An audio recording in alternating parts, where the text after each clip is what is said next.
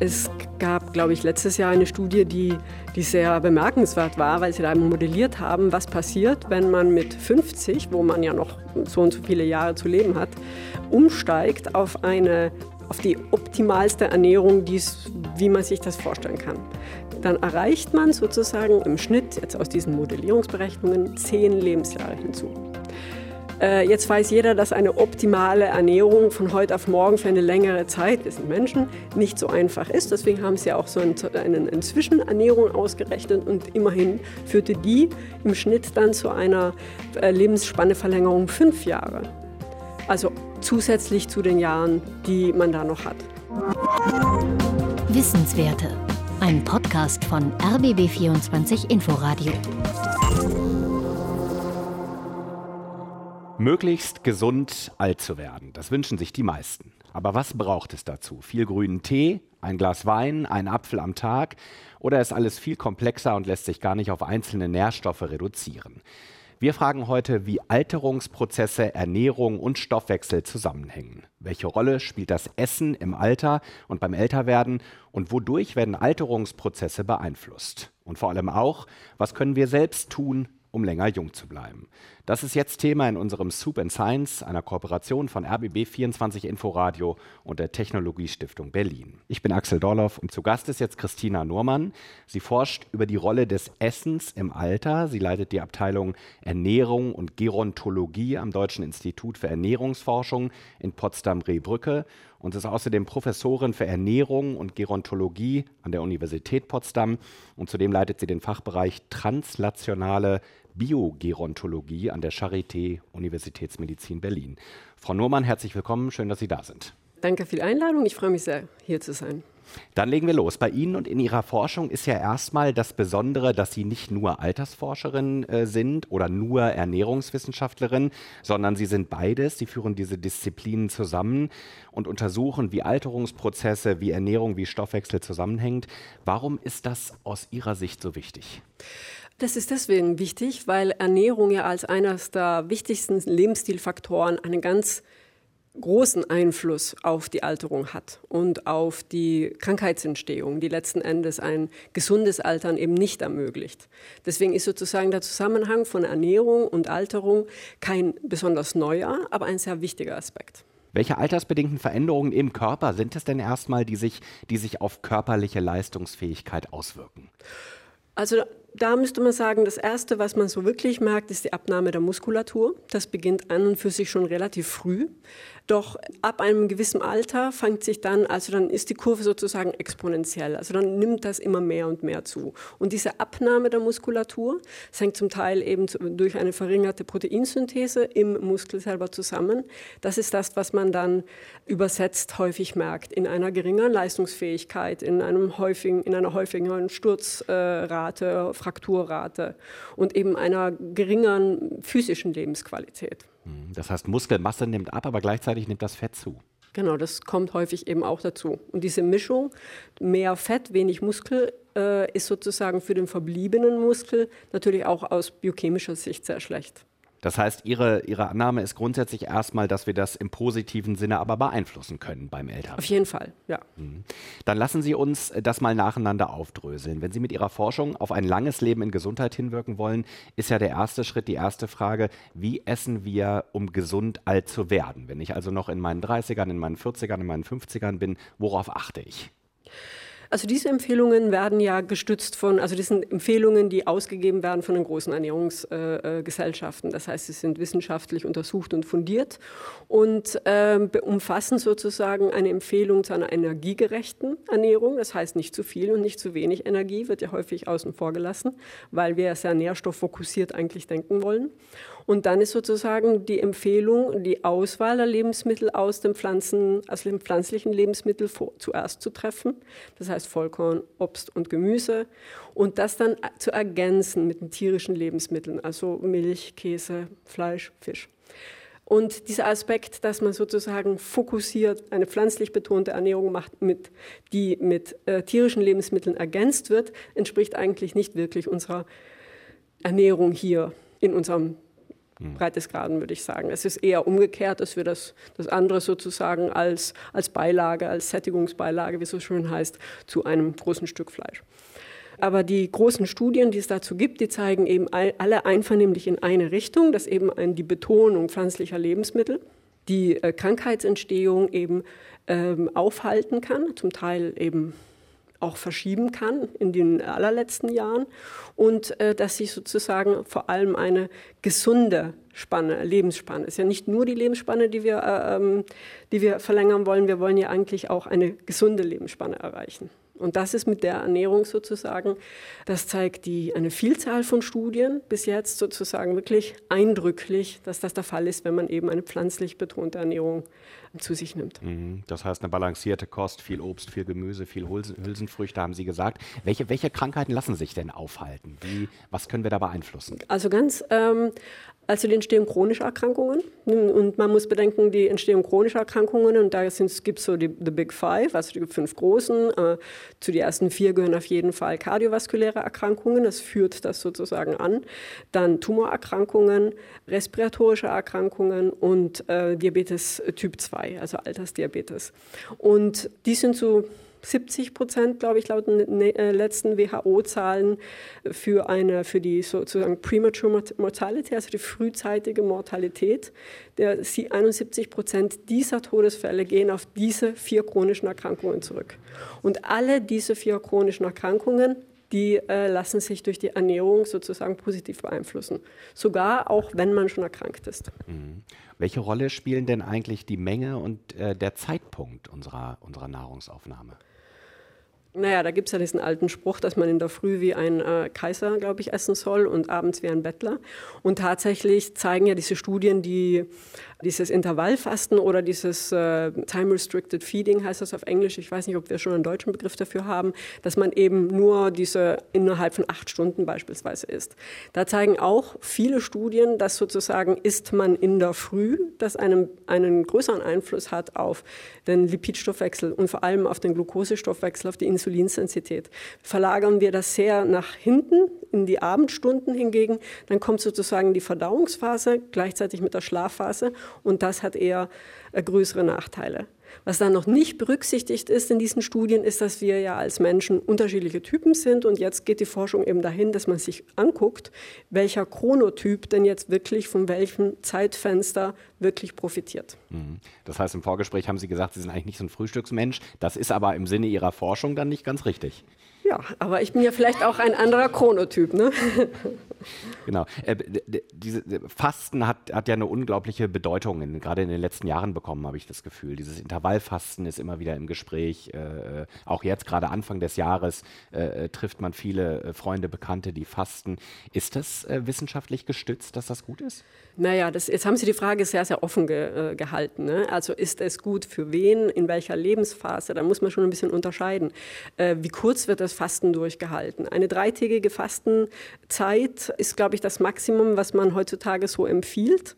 Dieses Intervallfasten am Tag äh, hat schon Vorteile, weil wir wenn wir jetzt ganz, ganz weit zurückdenken und unsere, unsere Körper kommen ja nicht im selben Maße mit wie, unser, also wie unsere, sagen wir mal, Technologie und Entwicklung. Wir sind nicht ausgelegt dafür, ständig zu essen. Wir sind schon ausgelegt dafür, Hungerphasen auszuhalten. Und in, in, diesen sozusagen Hungerphasen bekommt ja der Körper dann die Möglichkeit, sich anderen Stoffwechselprozessen zu äh, eignen, die es sonst nicht tut, weil es nämlich permanent äh, sozusagen im, im, Verdauungsstoffwechsel steckt. Da, da, da, da gibt es schon attraktive Ansätze, sozusagen das weiter zu untersuchen. Letzten Endes will man jetzt mit dem Intervallfasten abnehmen, dann reicht es natürlich nicht, nur die Zeit zu begrenzen, in der ich esse, und in der esse ich dann so viel ich kann oder möchte, sondern es ist dann schon auch so, dass man auch auf die Energiezufuhr achten muss. Ich habe jetzt schon verstanden, es ist relativ schwierig, allgemeingültige Aussagen zu treffen. Sie haben gesagt, es gibt einfach verschiedene Typen. Es kommt auch immer ein bisschen auf die Lebensphase an, vielleicht auch auf meine Vorerkrankungen etc. Aber kann man eigentlich sagen, dass Vegetarier äh, äh, länger gesund und älter werden als Fleischesser? Lässt sich das schon durch Studien belegen? Wenn Sie jetzt mit Fleischesser jemanden definieren, der sehr gerne und häufig mehrmals in der Woche viel Fleisch isst, ja, dann das, das belegen die Studien gut. Da sind sozusagen, da schneiden die Vegetarier tatsächlich und innen tatsächlich besser ab. Vergleicht man jetzt eine vegetarische Kost mit einer Kost, wo zum Beispiel ein bis zweimal in der Woche ein moderater Fleischkonsum aufgenommen wird, dann ist kein Unterschied zu sehen.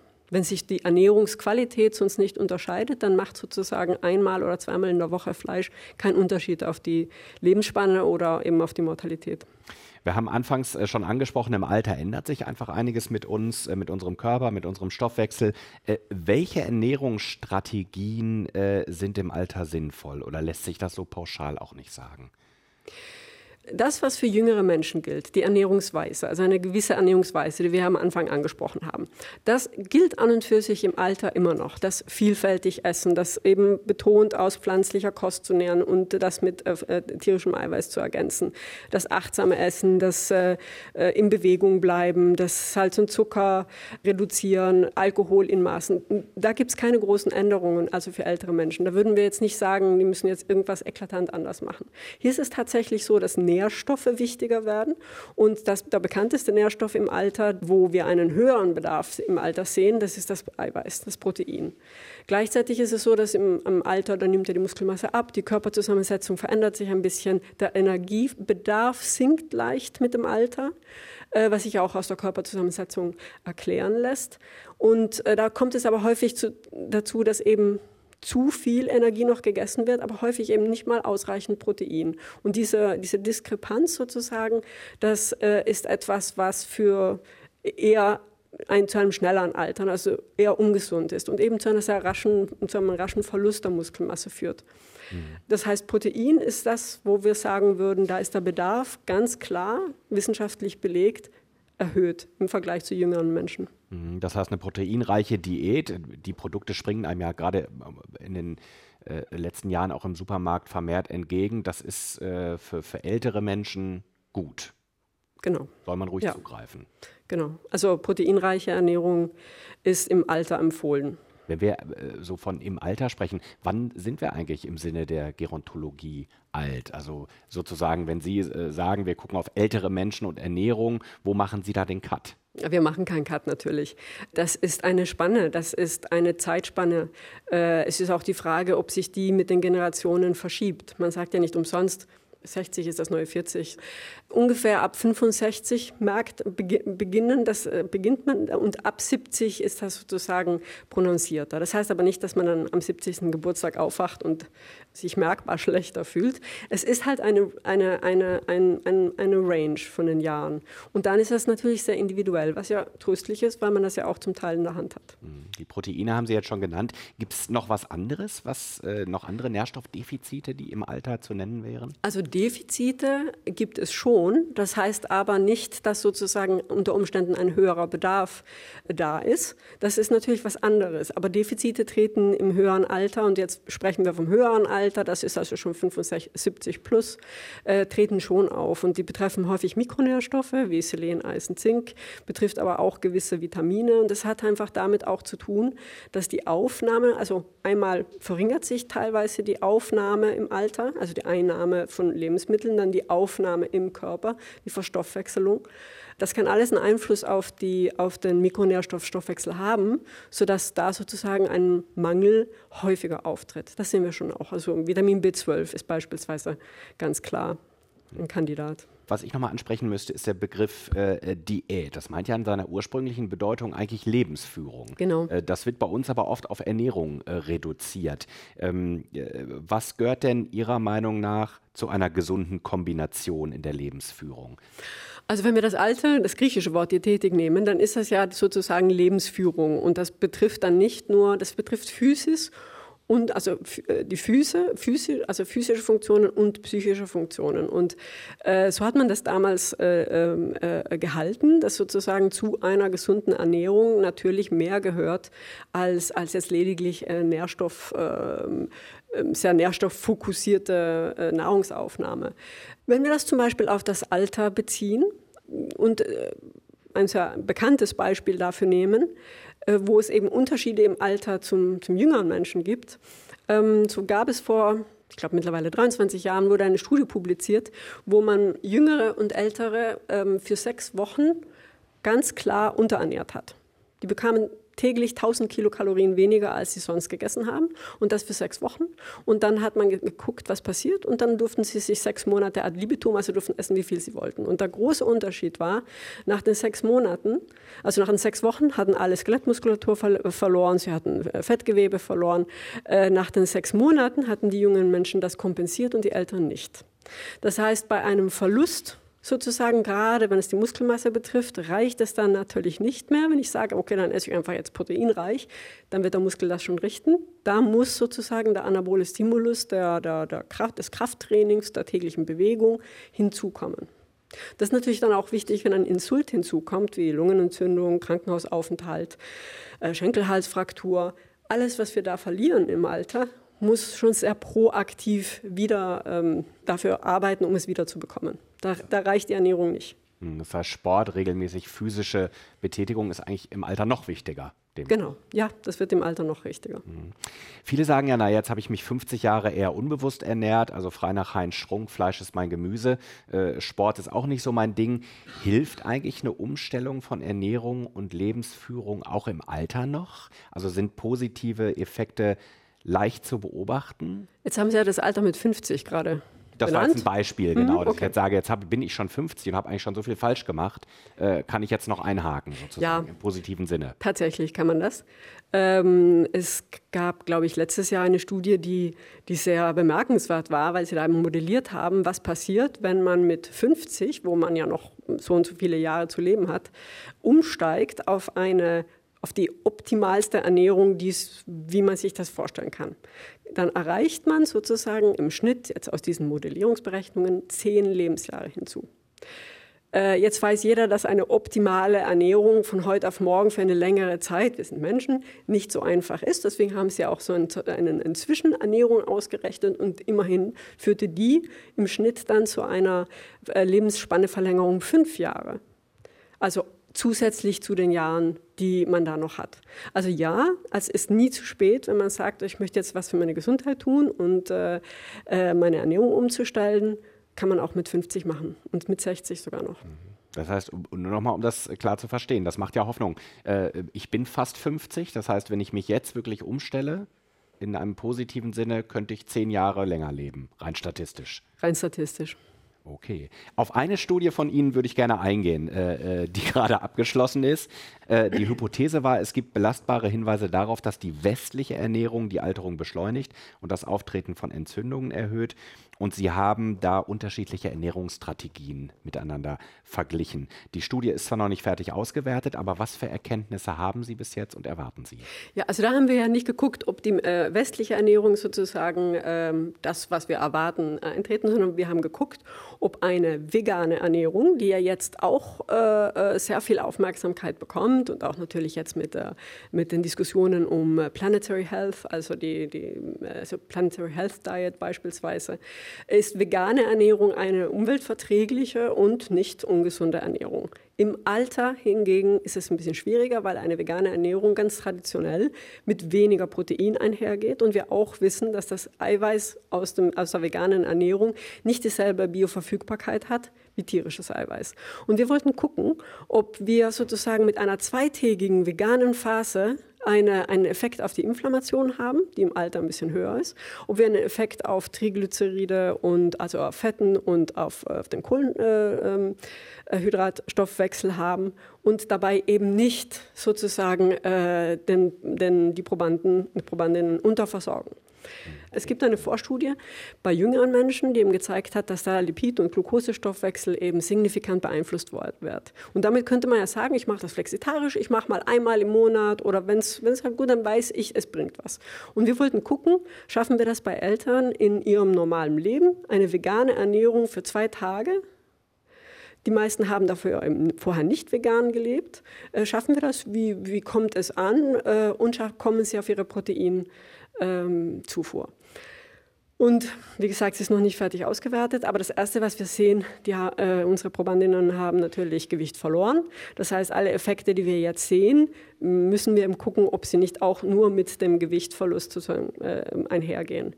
Wir haben es nicht geschafft, die Proteinzufuhr mit, ganz, mit veganen Lebensmitteln zu, zu erreichen. Das ist sozusagen das Erste, was wir für uns mitnehmen, äh, sodass wir, wenn man eine vegane Ernährung im Alter empfiehlt, weil das jemand gerne möchte, dann, dann müsste die Person schon sehr gut beraten werden. Und auch da braucht es dann Nahrungsergänzungsmittel? Oder?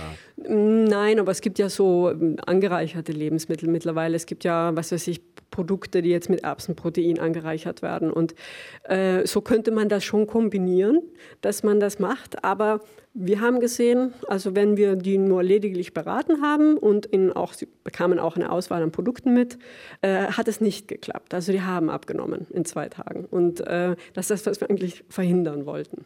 Äh, in einer anderen Studie untersuchen Sie gerade den Einfluss einer Nahrungsergänzung mit Spermidin, einem natürlich vorkommenden Nahrungsinhaltsstoff, äh, auf bestimmte Immunfunktionen. Was genau machen Sie da?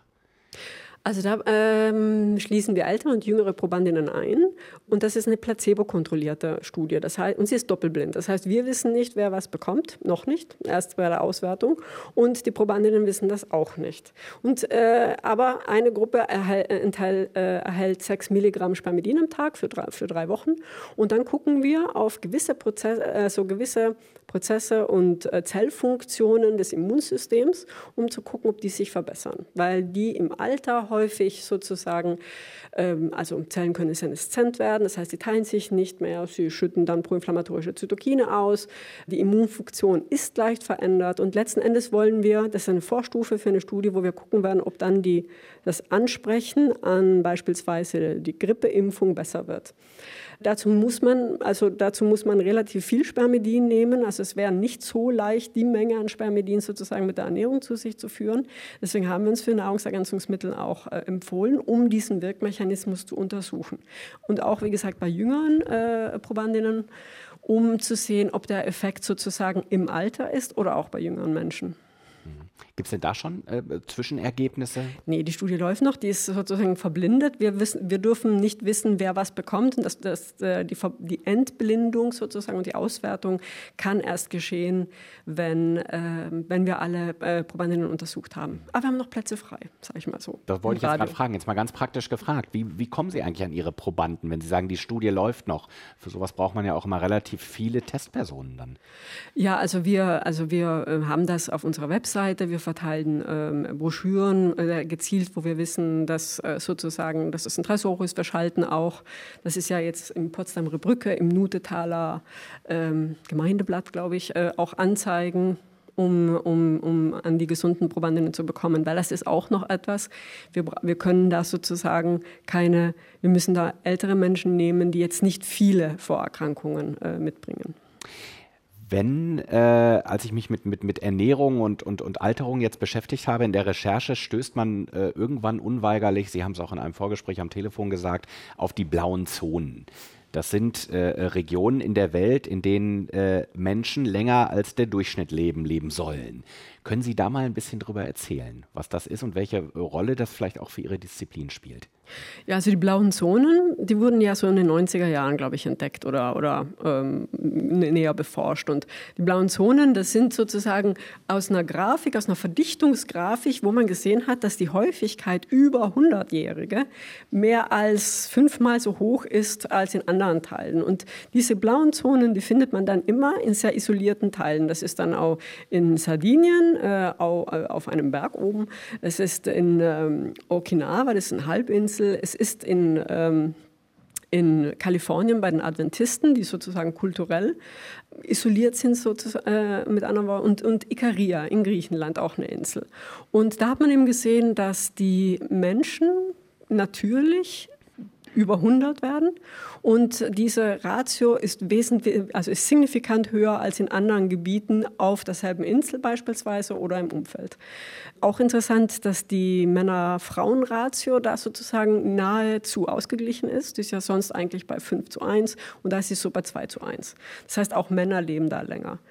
Und das hat natürlich alle Gerontologen jeglicher Disziplin, ob jetzt Grundlagenforschung genau oder angewandte Forschung, sehr, äh, sehr fasziniert. Und man versucht natürlich jetzt zu destillieren, warum das so ist. Ein Teil ist die Ernährung, aber wenn man dann versucht sozusagen aus Japan, aus Griechenland, aus Sardinien, aus Kalifornien und ich glaube irgendwo in Argentinien, nee, in, in Nicoya, Costa Rica, glaube ich. Costa genau, ist auch so ein Ort. Wenn man dann versucht, das sozusagen sich die gemeinen, gemeinsamen Nenner rauszuziehen, dann sind das, dann sind das natürlich Vollkornprodukte, Leguminosen und äh, Gemüse.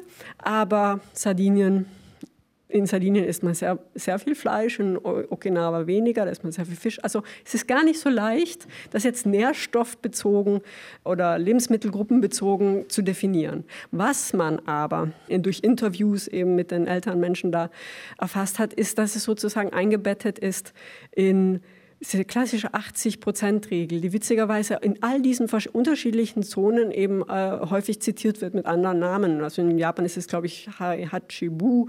Also immer, dass man nicht isst, bis man komplett satt ist, sondern immer unter der Sättigungsgrenze bleibt. Das heißt sozusagen 80 Prozent von dem, was wir so wahrnehmen, dass wir das brauchen. Aber es ist halt nur eine Säule. Die anderen Säule sind ähm, Lebensperspektive, äh, soziale Partizipation, eine Aufgabe zu haben, Achtsamkeit, tägliche Pausen, äh, tägliche Bewegung, die in den Alltag passt sozusagen. Und das ist etwas, was natürlich schwer in Studien prospektiv sozusagen äh, mitdiktiert werden können. Dann wird es natürlich einfacher bei der Ernährung. Kann man sagen, das, du isst das und du isst das und dann vergleichen wir. Aber diese ganzen anderen Sachen, die wahrscheinlich genauso wichtig sind, das ähm, äh, ist, ist in der Tat äh, schwieriger zu destillieren und zu untersuchen. Aber mittlerweile ist das so ein Begriff, es war stark vermarktet natürlich, dass man da eben neuen Lebensaufgaben oder Lebens, äh, ähm, äh, ja, also Aufgaben hat, um dann länger damit zu leben. Sie sind nun die Expertin, um gesund alt zu werden. Gibt es eigentlich so drei, vier Faustregeln, die Sie versuchen, jeden Tag zu befolgen, zu beachten für sich selbst? Ich bin ja noch nicht 50. ja. naja, aber wir haben ja auch darüber geredet, gesund alt werden, nicht nur ja. gesund alt sein. Genau. Ja, ich glaube, jede Ernährungswissenschaftlerin hat äh, dieselben Phasen. Also man, man weiß es und man weiß es besser und dann gibt es trotzdem Phasen, wo es lustiger ist, was anderes zu machen. Aber was ich versuche, ist, nicht zu viel zu essen und tatsächlich ähm, das ein bisschen an meinen Alltag anzupassen. Äh, wenn ich könnte, würde ich neben meiner Arbeit Rad fahren oder sonst irgendwas machen, aber leider gibt uns das das Arbeitsleben ja nicht her. Ne? Also ich meine, wenn ich zum Vorlesungssaal gehe, das sind das meine Schritte und das, meine physische Aktivität könnte also höher werden. Ich würde das gern mehr in meinen Alltag einbauen, aber da ich das nicht immer kann, äh, ist sozusagen die Reduktion dann von leckerem Abendessen das, was ich. Also ein bisschen so diese 80-20-Regel, die in ja. jeder blauen Zone zu finden ist. Äh, bei uns ist es ja eine gute Tradition, dass es nach der Veranstaltung eine Suppe gibt. Äh, heute gibt es eine Mulligatani, eine britisch-indische Currysuppe. Ist das eine gute Wahl aus Ihrer Sicht? Eine sehr gute Wahl. Dann sage ich äh, vielen Dank, Frau Nurmann. Ich danke auch. Das war unser Soup and Science, wie Ernährung das Altern beeinflusst. Eine Kooperation von RBB24 Inforadio und der Technologiestiftung Berlin. Zu Gast war Christina Nurmann. Sie forscht über die Rolle des Essens im Alter, leitet die Abteilung Ernährung und Gerontologie am Deutschen Institut für Ernährungsforschung in Potsdam-Rehbrücke und ist außerdem Professorin für Ernährung und Gerontologie an der Universität Potsdam. Zudem leitet sie den Fachbereich Translationale Biogerontologie an der Charité Universitätsmedizin Berlin. Wissenswerte. Ein Podcast von RBB24 Inforadio. Wir lieben das Warum.